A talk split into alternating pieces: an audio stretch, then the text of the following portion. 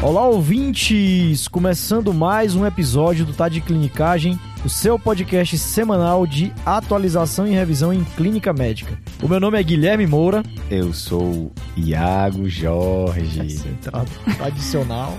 E eu sou a Ingrid Froener.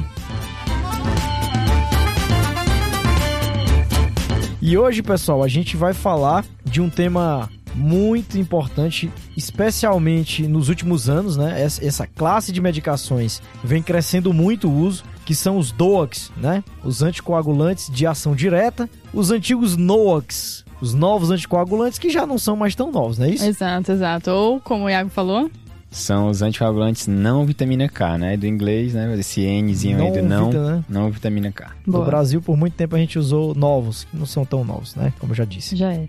E aí, pessoal, queria aqui quebrar o nosso protocolo e já começar com sal dois salves muito especiais. Exatamente, Thiago, porque nos domingos agora, nos dois últimos domingos, a gente teve o jogo da adivinhação clínica do TDC ao vivo no YouTube e no Instagram, né? E tiveram duas pessoas que já ganharam os seus cursos de pronto atendimento, que vai ser lançado agora, dia 9 de novembro, né, Iago? É isso aí, Gui. Então, a Vanessa Vieira, uma mineira que fez faculdade e residência lá no HC aqui de São Paulo, ela acertou de primeira um desafio, ganhando 5 pontos. Já recebeu o curso, nessa né, agora a turma 3. E o Paulo Henrique Silva Nunes, ele é interno de medicina lá na UFC Fortaleza, que ele também acertou o desafio na primeira dica. Só feras, hein? Rapaz, aí mereceram e tava mesmo. difícil. E aí, se você também quer participar e ter a chance de ganhar o curso TDC na faixa, né, de graça, todo domingo a gente tá lançando esse desafio para as pessoas tentarem adivinhar os, as doenças, né, até antes da gente. Aí tem o recurso do Google, do PubMed, é, do né? UpToDate, né, para dar essa essa ajudada, né? Então é bem legal, pessoal. Em casa a galera consegue pesquisar, né, Iago? Aqui a gente é vai na raça, é só é. vergonha, é só passar vergonha. A gente tá querendo aqui se limpar, né? Pra... É. Porque toda vida a gente ali no quarto, quinto, uns a gente não acerta e o pessoal acertando de primeira. Não, tipo... mas é muito difícil, sério. Mas participem, galera, tá muito legal. Exatamente. E confiram, já, tá, já, tá, já tem sete episódios sete. lançados lá no, no YouTube. E nesse domingo agora vai ter um outro. Domingo, às 21 horas, ao vivo no YouTube, pessoal. A gente vai conferindo as respostas ao vivo pelo chat. Então, quem responde primeiro ganha a pontuação que, como o João Mendes fala, valem mais do que barras de ouro. Então, vamos pro episódio? Bora. Vamos nessa.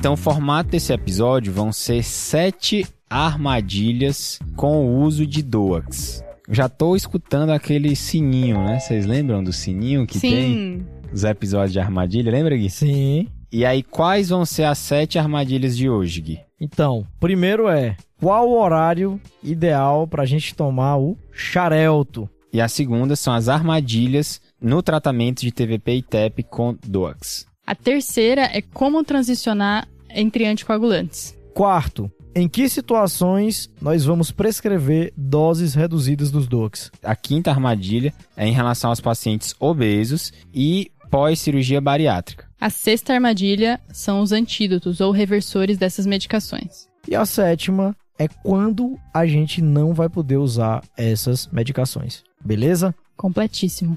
Então, começando, Ingrid, em relação à Rivaroxabana, por que, que é importante a gente saber? A Rivaroxabana agora caiu a patente, né? Boa. A gente tem mais de 10 empresas, mais de 15 empresas fabricando essa molécula no Brasil. Fizemos tá uma pesquisa de mercado aqui. Exatamente, porque um amigo meu é representante comercial e aí ele tava me falando isso, achei curioso. Boa. Acho que são 17 empresas, posso estar errado, mas 17 empresas estão fabricando a Rivaroxabana aqui no Brasil agora. Então é uma medicação que com a queda da patente, a gente vai passar a usar ela cada vez mais. Tá? Exato. Tá? Porque a posologia é bem melhor, é muito melhor do que se usar a varfarina nas situações que você pode usar. Né? Sim. Né? E existe aqui um macete da hora de tomar a medicação, né, Ingrid? Exato. É mais como a gente tem que tomar o xarelto. Porque, como o Gui falou, a gente vai prescrever bastante essa medicação e muitas vezes a gente está prescrevendo de uma maneira errada. O xarelto, na dose de 15 ou 20 miligramas, que é a dose usual né, da maioria das, das indicações, ele tem que ser tomado com alimentos, tá? Você tem que estar com o estômago cheio. Ou seja, depois de uma refeição, preferencialmente é, de alta ingesta calórica e até mesmo de gorduras, Beleza. o xarelto ele tem uma absorção melhor. Beleza, Ingrid, mas isso aí, como é que, como é que o pessoal descobriu isso daí? Que tem que ser uma refeição assim, que dê sustância, né, pra pessoa, tem que ser um negócio calórico. Exatamente. Na verdade, o que, o que os estudos observaram foi com pacientes saudáveis, tá? Usando rivaroxabana e vendo como que se comporta a absorção dela de estômago vazio. Tá. E a redução da absorção é de 66 a quase 100%, ou seja, pouquíssima absorção dessa medicação quando o paciente não faz uso com alimento. Você vê, né? É uma medida muito simples, né? Você falar para o paciente tomar medicação após as refeições, tá?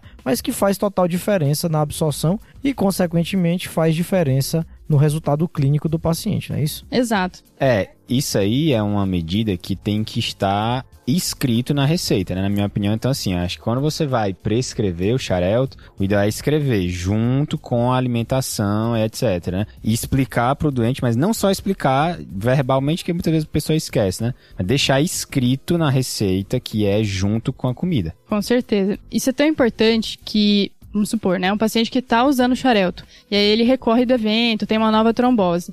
Se ele não está fazendo uso conforme é o indicado, com o alimento, você não considera falha terapêutica. Ou seja, você não precisa trocar, você só precisa corrigir como ele está fazendo. Porque justamente a gente falou, a absorção reduz, pode reduzir até praticamente 100%, né? Então, Exato. Então, só para a gente contextualizar aqui, Ingrid, você pega um paciente que teve um evento trombótico, vamos supor que ele tenha tido uma TVP, tá certo? Pronto. Uma trombose venosa profunda na perna. Ele começou a usar o xarelto, só que depois de dois meses ele tem um novo evento. Você conversa com ele e ele lhe diz que está tomando em jejum, por exemplo, junto com a levotiroxina ou junto com o omeprazol. Eu não tenho nessa situação indicação de trocar o xarelto. Eu posso manter recomendando que ele faça o uso correto da medicação, que é junto com as refeições, não é isso? exatamente, Gui. E pessoal, só pra gente contextualizar, eu acho que essa é uma informação que muita gente não sabe, é importante. A gente começou dizendo que a patente caiu, né? Então, o xarelto, que é o nome, digamos assim, o nome comercial mais famoso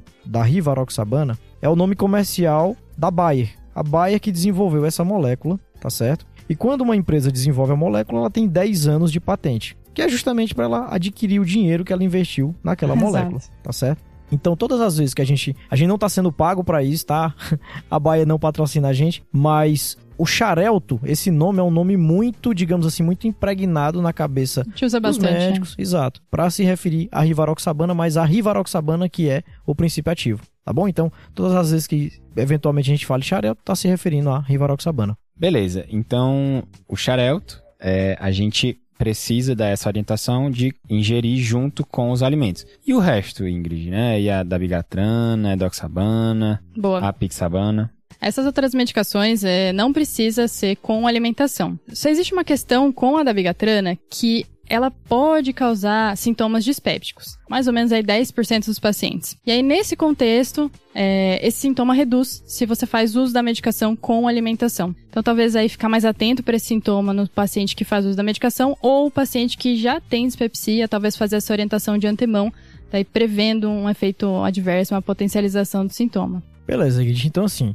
dos mais frequentes anticoagulantes de ação direta que a gente tem, a gente tem basicamente quatro, né? Sim. Que é a rivaroxabana, a apixabana, a dabigatrana e a endoxabana. Desses quatro, dois a gente tem mais ou menos uma recomendação de ingerir junto com a alimentação. Um deles é a rivaroxabana, que esse é clássico, Sim. porque até, como você falou, até diminui a absorção se eu não tomo no horário certo. E só atentar para as doses, é de 15 ou de 20. Então, se você está usando a dose de 10, que às vezes é para uma profilaxia de TVP, essa, essa dose não precisa ser com alimentação.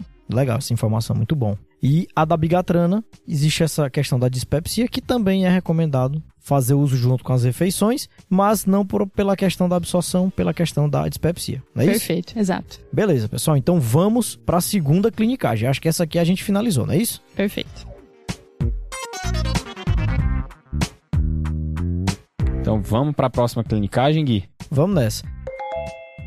Então, assim, dentre as várias indicações que a gente tem para o uso, né, dos anticoagulantes de ação direta, dos DOACs, um dos principais é justamente a profilaxia e ou o tratamento de tromboembolismos de um modo geral, né, Ingrid? Sim. E aqui a gente tem uma peculiaridade. Quando a gente tem tromboembolismo, seja na perna, vamos, né, uma trombose venosa profunda na perna, ou um TEP, por exemplo. Aqui existe uma peculiaridade da dose, não é isso? Exatamente. Nesse contexto, né, do tromboembolismo venoso, duas medicações se destacam: a rivaroxabana e a apixabana, porque elas vão ter uma posologia diferente pelo tempo inicial ali da anticoagulação. Tá é como se fosse uma dose de ataque aí, né, Ingrid? Exato. Por que que isso é feito, né? É, a gente sabe que nas primeiras semanas, as primeiras três, quatro semanas do evento, é onde eu tenho a maior chance de recorrência e é onde eu tenho também a maior carga trombótica, né? É como se fosse um protocolo sepsis, né? Ali o paciente chegou pra mim, eu tenho que dar uma pancada de antibiótico Exato. pra depois reduzir a dose pra deixar mais estável, não é isso? Exatamente. Então, se a gente pensar que a rivaroxabana, né, a gente tem essa dose de 20 miligramas uma vez por dia com as refeições, né? Quando eu tô tratando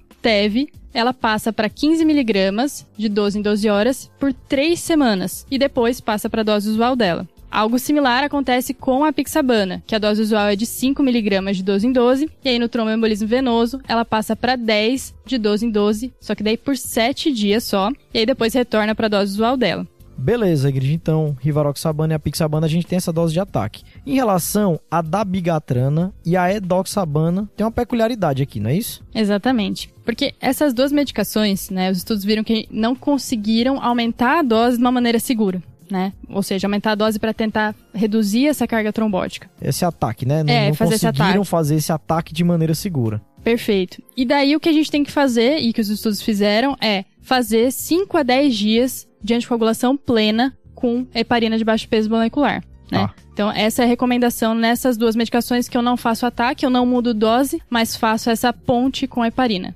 Beleza. E só lembrando daquela peculiaridade que no TEP, com instabilidade, a preferência é por heparina em bomba, né? Exatamente. não fracionada. Nas outras situações, que são a maioria dos casos, eu posso usar, aí fazer a ponte com a própria enoxaparina. Exatamente, e é bom você reforçar isso, né? Porque o TEP instável, ou até mesmo o paciente que você está pensando em trombolizar, não vale a pena começar a DOAC, né? É justamente a recomendação é para fazer tudo com heparina. Com heparina em bomba. Maravilha. Então a segunda a gente finaliza, né? Beleza, então vamos para nossa terceira armadilha.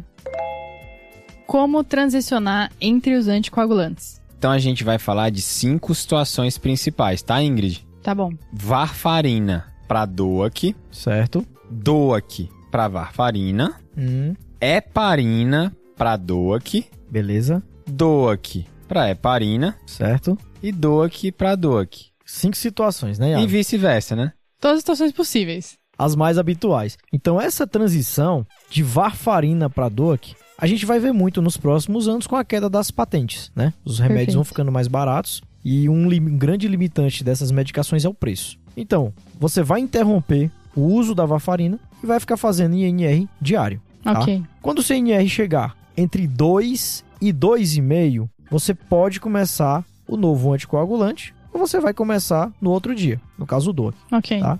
Se o seu INR, porventura, chegar a menor ou igual a 2, aí você tem que começar imediatamente, no caso hoje, né, o Tá. DOAC. Então, se tiver entre 2 e 2,5, eu posso começar naquele dia ou no próximo. Exato, Tá, e se tiver mais baixo, daí eu tenho que começar agora, não dá nem Ex- pra esperar. exatamente. Aí eu tenho que começar hoje, Tá. certo? Beleza, e aí se tiver mais alto que isso, você vai acabar repetindo, né, até chegar nessas faixas, né, Gui? Exatamente. Então, e aí? E transição de DOAC para varfarina, Gui? Essa transição de DOAC para varfarina, Iago, é uma transição menos habitual, né? Já uma vez que a corrente está acontecendo no sentido dos DOACs. Mas vamos supor que por algum motivo o paciente descobre alguma daquelas situações que ele não pode usar DOAC. Sim. que ele vai ter que usar a varfarina mesmo. Como é que a gente vai fazer? Então aqui eu tenho duas formas de fazer essa transição de DOAC para varfarina. Tá. A primeira delas é eu interrompo o DOAC e inicio a a heparina, a enoxaparina, tá certo? E associado à enoxaparina, eu inicio a varfarina. Beleza, que é como a gente geralmente faz, né? Exatamente.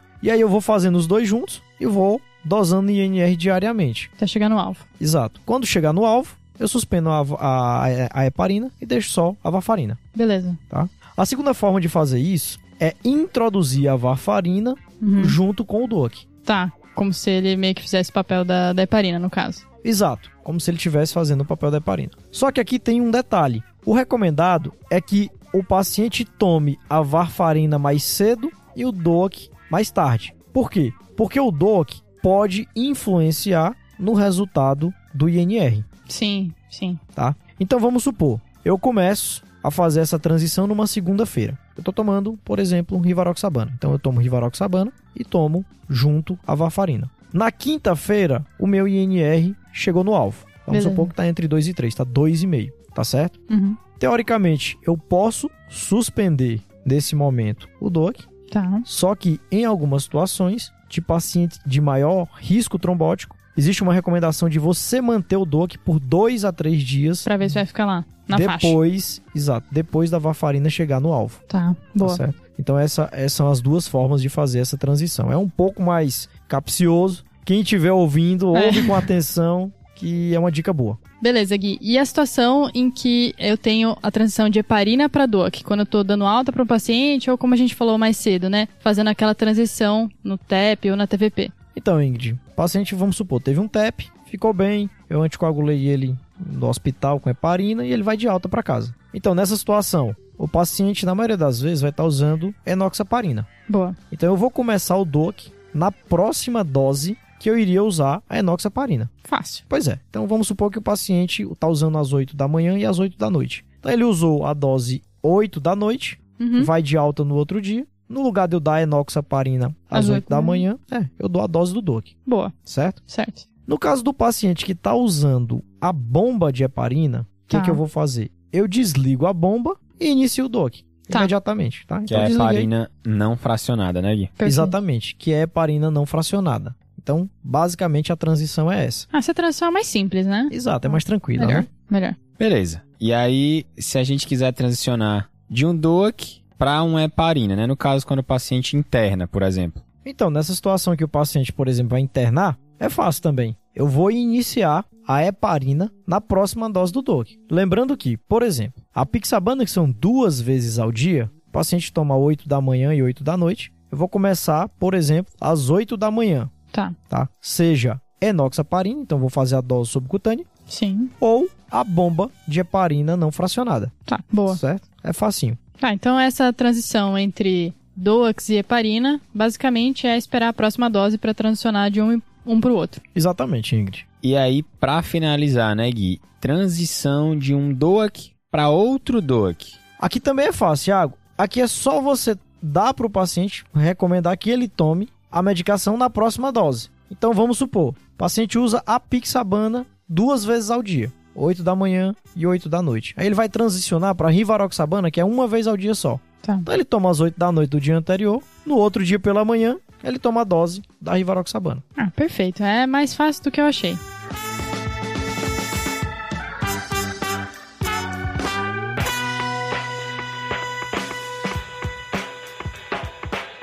Ô Iago, e agora a gente entra naquela questão das doses reduzidas dos DOACs, né? Tem algumas situações que a gente não usa as doses tradicionais, não é isso? Isso aí, Gui. Então vamos para a nossa quarta armadilha. Beleza, Iago, vamos lá. E aí, assim, pra gente falar em doses reduzidas de DOAX, a gente precisa saber a dose full, né? Cheia. Dose cheia, muito bom, Ingrid. Então, o Rivaroxaban, dose padrão, 20mg dia. Apixabana, 5mg duas vezes por dia. Edoxabana, 60mg dia. E o Dabigatran, 150mg duas vezes por dia. Beleza? Beleza. E aí, quando a gente fala numa dose reduzida, você tem duas situações principais. Primeira, quando você vai ajustar para a função renal, aí você pode checar no UpToDate, no MDCalc, e tem a situação que você reduz a dose para usar o DOAC com uma menor intensidade. Ô Iago, só lembrando que assim, os DOACs, o melhor mesmo é você checar o algoritmo na hora de prescrever. Porque aqui não entra só o clearance de creatinina. Geralmente entra idade e peso também, tá? Boa. Aí é uma Babilônia, né? Não, é, aí não tem, é impossível ficar falando aqui um por um. É, então a pessoa realmente precisa checar esse algoritmo para corrigir a dose, né? Então, para função renal, peso e idade. Boa. Exatamente. Então agora a gente vai falar sobre esses DOACs que são prescritos em menor intensidade, vamos dizer assim, tá? Que são três situações principais. Na doença arterial coronariana crônica, né, e doença arterial periférica, Certo, na profilaxia primária de TEV certo. e na profilaxia secundária estendida de TEV. Ok. Vixe, mano. Vamos lá. Então vamos, vamos entrar em cada um deles. Então a primeira situação em que a gente pode considerar fazer esse DOAC em doses mais baixas é na doença arterial coronariana, né, por aterosclerose, ou na doença arterial periférica. Beleza, Iago. Que é aquele negócio, né? Surgiu a baby dose da rivaroxabana, é uma coisa que pode ser introduzida nos próximos anos nos guidelines, mas por enquanto tá bem incipiente, né? É isso aí, Gui. Então, foi um único estudo que abordou isso, foi o estudo COMPASS, que foi publicado no New England em 2017. E aí, esse estudo avaliou o acréscimo de xarelto, né, 2,5 duas vezes por dia, à aspirina, né, nesses pacientes com doença aterosclerótica. Certo. E aí houve redução, né, Iago, de evento, né? De morte cardiovascular, de AVC, de eventos trombóticos de um modo geral, não é isso? E, inclusive, morte, né? Exatamente. Só que, como nem tudo são flores, se você está adicionando um anticoagulante ou se você está adicionando um antiagregante plaquetário, o paciente vai sangrar mais. Você pode até evitar mais eventos trombóticos, que é isso que acontece em todos os trabalhos. Se você aumenta a dose de anticoagulante de antiplaquetário, o paciente vai sangrar mais e vai trombosar menos. Ponto. Exato. E foi isso que aconteceu no Compass, né? Justamente, Gui. Então, como você comentou, aumentou o sangramento e diminuiu eventos trombóticos. E aí, Gui, o FDA, que é a Anvisa norte-americana, já aprovou a dose de xarelto, né, de 2,5 duas vezes por dia, para esse uso. Mas, assim, as diretrizes muitas vezes citam, né, esse trabalho, né, que é o Compass, mas elas não chegam a fazer uma recomendação de forma mais enfática. Exatamente. A, a diretriz de 2019 do ESC, né, de coronariopatia crônica, e a diretriz brasileira de 2021 de síndrome sem supra, eles citam essa dose de 2,5 que pode ser associada ao AS, né? 2,5 de rivaroxabana duas vezes associada ao AS, mas não tem nenhum, se você procurar na diretriz, não tem nenhum grau de recomendação formal. Entendeu? Então, uma coisa que está citada ali, aquela coisa, bota lá como opções que você pode fazer, mas não faz aquela recomendação formal. Então é isso. Beleza, então rivaroxabana baby dose, adorei esse nome. A gente tem que ter calma. Exato. É, se você vir algum paciente usando, você já,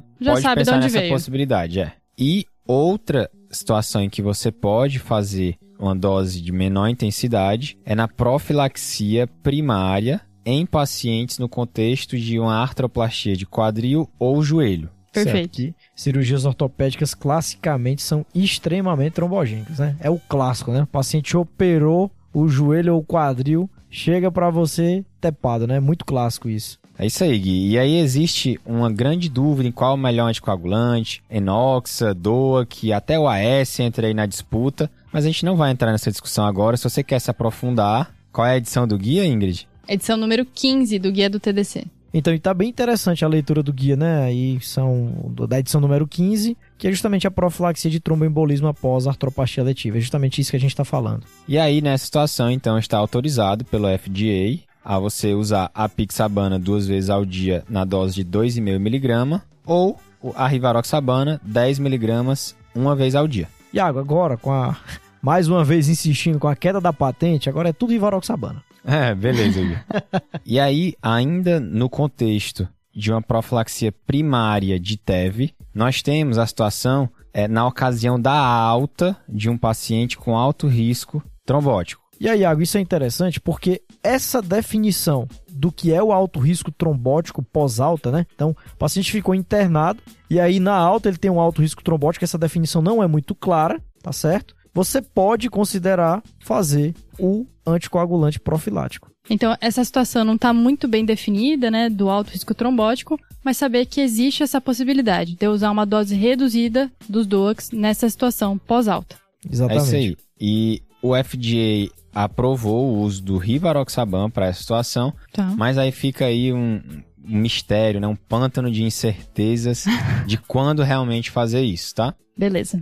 Iago, e uma terceira situação de profilaxia primária são os pacientes com câncer, né? É isso aí, então em pacientes ambulatoriais de alto risco com câncer, e aí você pode usar o score de Corana. Boa. Para avaliar esse risco trombótico. E aí você pode conferir esse score, né, e todo o uso e tudo na edição 5 do guia TDC de tromboembolismo no paciente com câncer, que tem um tópico só sobre a profilaxia primária no ambulatório de pacientes com câncer de alto risco. Legal, Show. e aí explica como faz é, a aplicação do score, tudo direitinho, né, Iago? Isso aí, Gui. E aí, nesse contexto, pode ser usado a Pixaban 2,5 duas vezes por dia ou Rivaroxaban 10mg dia. Lembrando que nenhuma dessas duas situações ainda foi aprovada pelo FDA. Ok. Rapaz, Iago, mas se o FDA não aprovou, quem é que aprovou então? Então, Gui, essa recomendação, ela tá na diretriz de tromboembolismo venoso da Sociedade Americana de Hematologia. Então, foi uma diretriz publicada em 2021.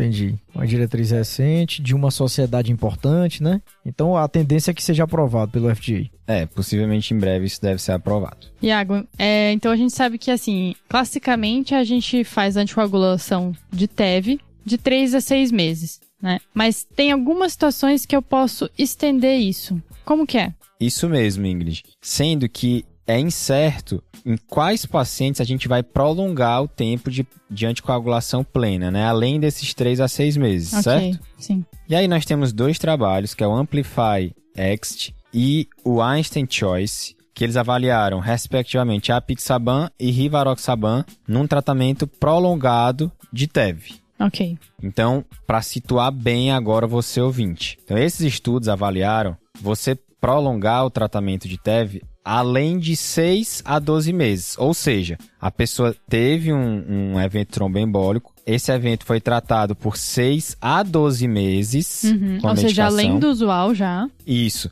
E aí foi estudado fazer mais 12 meses numa dose de baixa intensidade de DOAC. Quase que o estendido do estendido. É exatamente isso, Ingrid. Tá. E aí, então, nesse contexto, o FDA aprovou tanto a Pixabana 2,5 duas vezes, como a Rivaroxabana 10mg dia, né? No caso, então, de quando você quer aí prolongar, estender o tratamento de um TEV além de 6 a 12 meses, né? Por um período aí estudado nesses dois trabalhos de 12 meses. Perfeito. Então, a gente falou aqui de algumas situações, né, que principalmente o FDA aprova do uso de doses reduzidas dos DOACs, mas que ainda é um terreno um pouco incerto em termos de evidência e recomendação de guideline. Isso mesmo, Ingrid. E, e são poucos estudos, né? Isso muitas vezes que a gente comentou aqui é baseado em um estudo, dois estudos, ou mesmo em uma opinião de especialista. Então, esses comentários que a gente fez aqui foi mais para gerar um brainstorm, né? Assim, se você quiser saber mais, você vai lá nos estudos. E também para o caso de você pegar isso na prática, nessas doses menores, saber que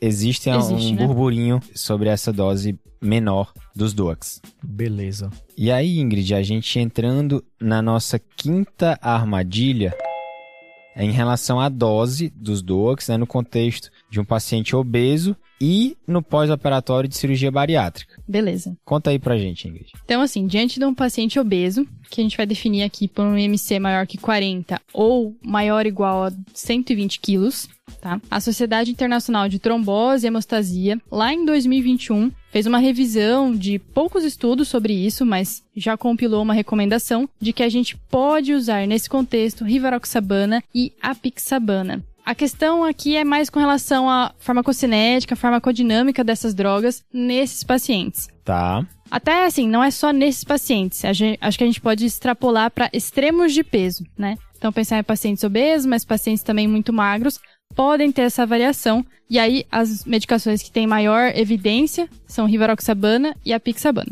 Beleza, Tá. gente. Mas e o que é que isso vai mudar na prática? Na prática, é que da bigatrana e edoxabana, talvez evitar nesses pacientes, já que a gente não tem muitos estudos e que a farmacocinética não é tão boa, e aí a gente não tem a segurança da anticoagulação. Beleza, Ingrid. E no pós-operatório de cirurgia bariátrica, o que que muda pra gente? Então, no caso da cirurgia bariátrica, a gente tem que levar em consideração que a principal porção de absorção dos DOACs vai estar comprometida. E aqui a pixabana se destaca, porque ela não tem uma absorção gástrica, ela tem uma absorção no intestino proximal. Então, cirurgias como sleeve ou banda, ela não vai sofrer alteração. Que são cirurgias que não mexem no intestino, né? São cirurgias que só mexem no estômago. Perfeito. Mas, se a gente está falando de cirurgias desabsortivas, todos os DOACs são colocados em xeque com relação à absorção. E aí, pensando que dabigatrana, doxabana e rivaroxabana, mesmo com banda gástrica e sleeve, também estão comprometidas. Certo, Ingrid. E aí, nessa situação, qual a recomendação, Ingrid? O paciente fez cirurgia bariátrica e tem fibrilação atrial, por exemplo.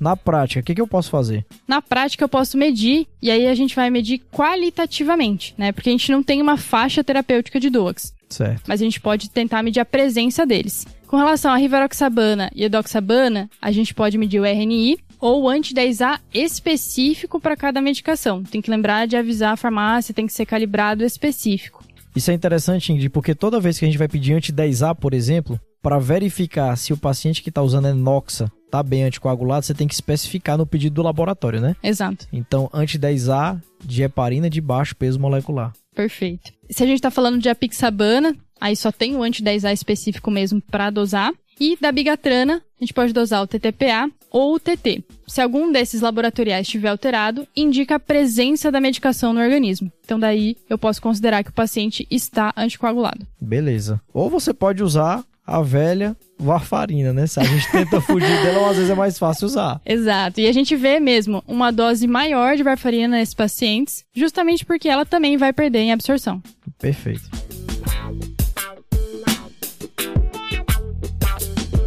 E agora a gente vai para a sexta armadilha, que são os antídotos dos DOACs, não é, Iago? Isso aí, Gui. E aí, assim, nós temos, né, antídotos para os DOACs, mas vale a pena lembrar, eles devem ser reservados para pacientes que estão com sangramentos ameaçadores à vida, ou então em sangramentos em local crítico, né, em órgão crítico, ou um sangramento que não responde às medidas clínicas, né, de suporte. Okay. Sangramento crítico tipo AVC hemorrágico, por exemplo. É um bom exemplo, Gui, esse daí. E aí é o seguinte, a gente tem um antídoto para dabigatrana, é o idarucizumab, 5 gramas, feito endovenoso, né? Que esse é disponível no Brasil. Exatamente. Beleza. Mas se você não tiver disponível no seu hospital, você pode fazer também o complexo protrombínico. Beleza, Iago. Então tem idarocizumab ou complexo protrombínico para dabigatrana e para os outros. Como é que eu faço? Para os outros, a gente tem um antídoto que é o Andexanet Alpha. Nome chique. Chique e não tem no Brasil. é o clássico, né? e lembrando, algo interessante é que esses antídotos se diferenciam justamente pelo mecanismo de ação dessas drogas, né? Da bigatrana é antitrombina, antifator 2, e todos os outros são antifator 10. Né? Exato. Né? Então, por isso que o Adexanet alfa serve para todos os que têm X, né? Rivaroxabana, apixabana e edoxabana. Boa. Muito bom, Gui. E aí é o seguinte, ele, a título de curiosidade, né? Hum.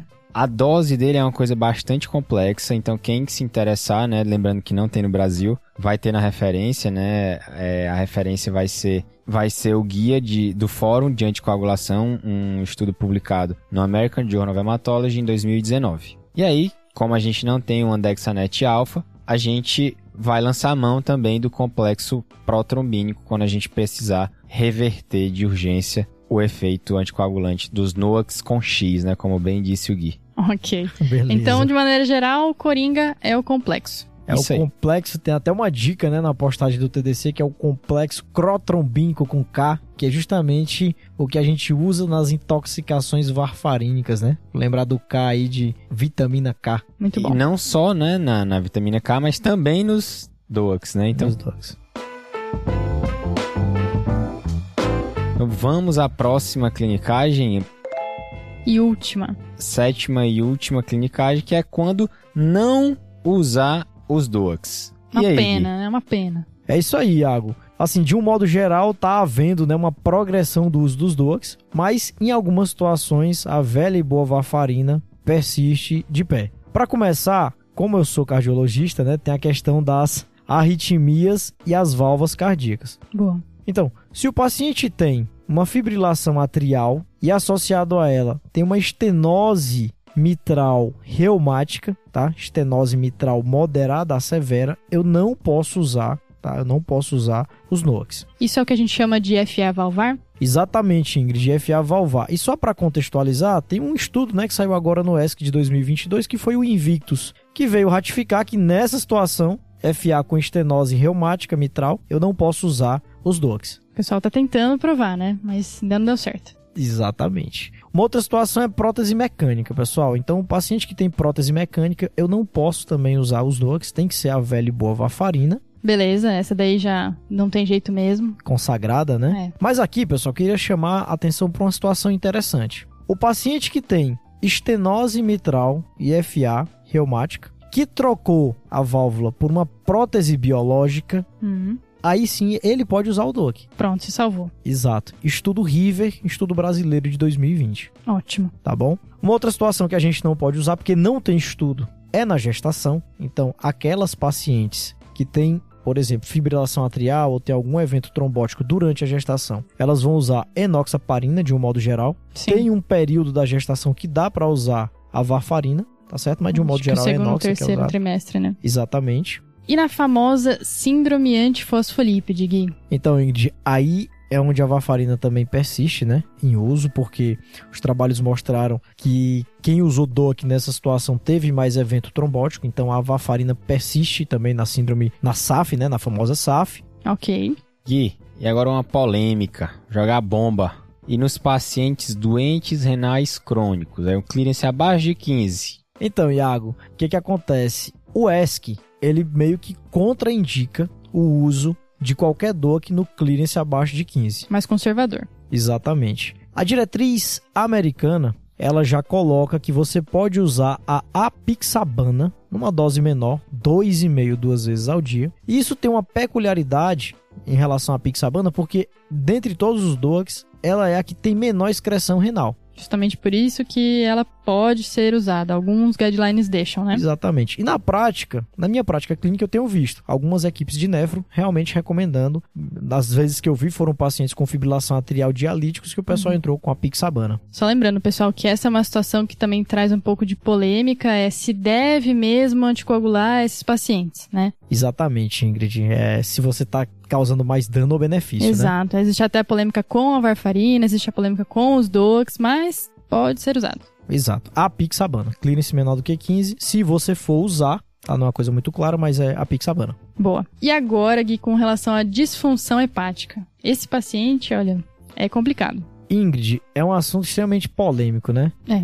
Anticoagular ou hepatopata. Porque os fatores de coagulação são produzidos no fígado. Se o cara é hepatopata, ele Complicou, tem... né? Exato, ele tem uma tendência a sangrar. Mas assim, resumidamente, no guideline do ESC, ele pede para você usar o Child Pug. Boa. Aquele score para avaliar a gravidade da hepatopatia do paciente, né? Então, assim, menor do que 7, você pode usar. De 7 a 9, use com cautela. E acima de 9, não use. Beleza. Então, o paciente que é hepatopata, mas não é tão grave, eu posso usar.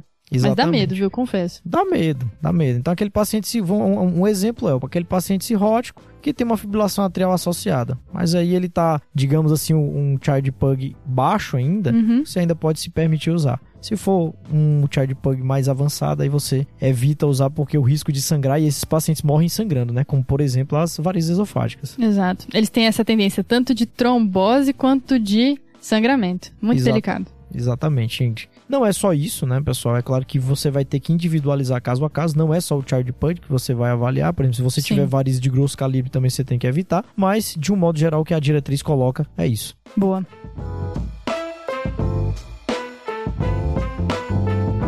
Fechou então. Então foram aí sete armadilhas aí no uso dos NOACs. Vencemos, hein, Odoax. pessoal? Ou Doax, né? Até isso é uma armadilha, né? Não sabe o que, que você tá falando. Vamos para os salves? Vamos lá.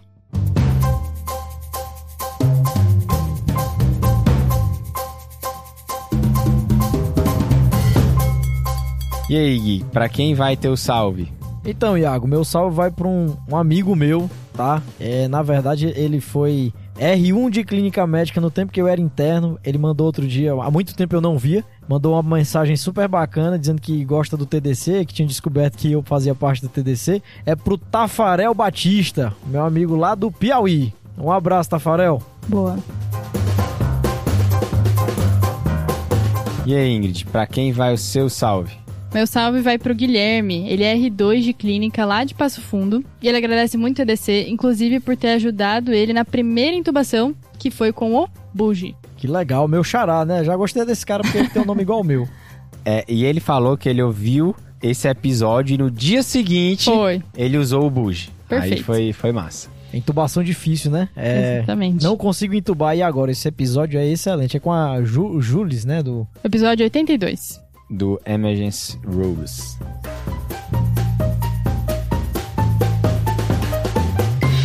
E o meu salve vai para Lawane Rigopoulos, que ela é residente de clínica médica do Einstein, para Elisa Rampazzi e para Lara Bugalho. Elas duas são internas do Einstein e rodaram lá no Hospital Municipal Vila Santa Catarina. Então, um salve, meninas. Boa.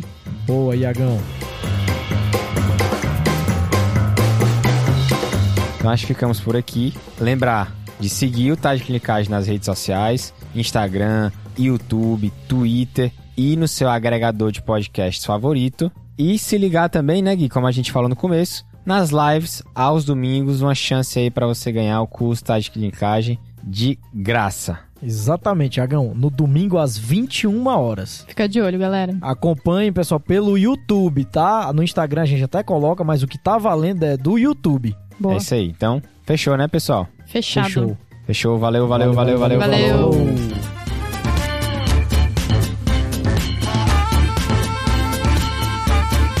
Esse podcast tem como objetivo educação médica. Não utilize como recomendação. Para isso, procure o seu médico.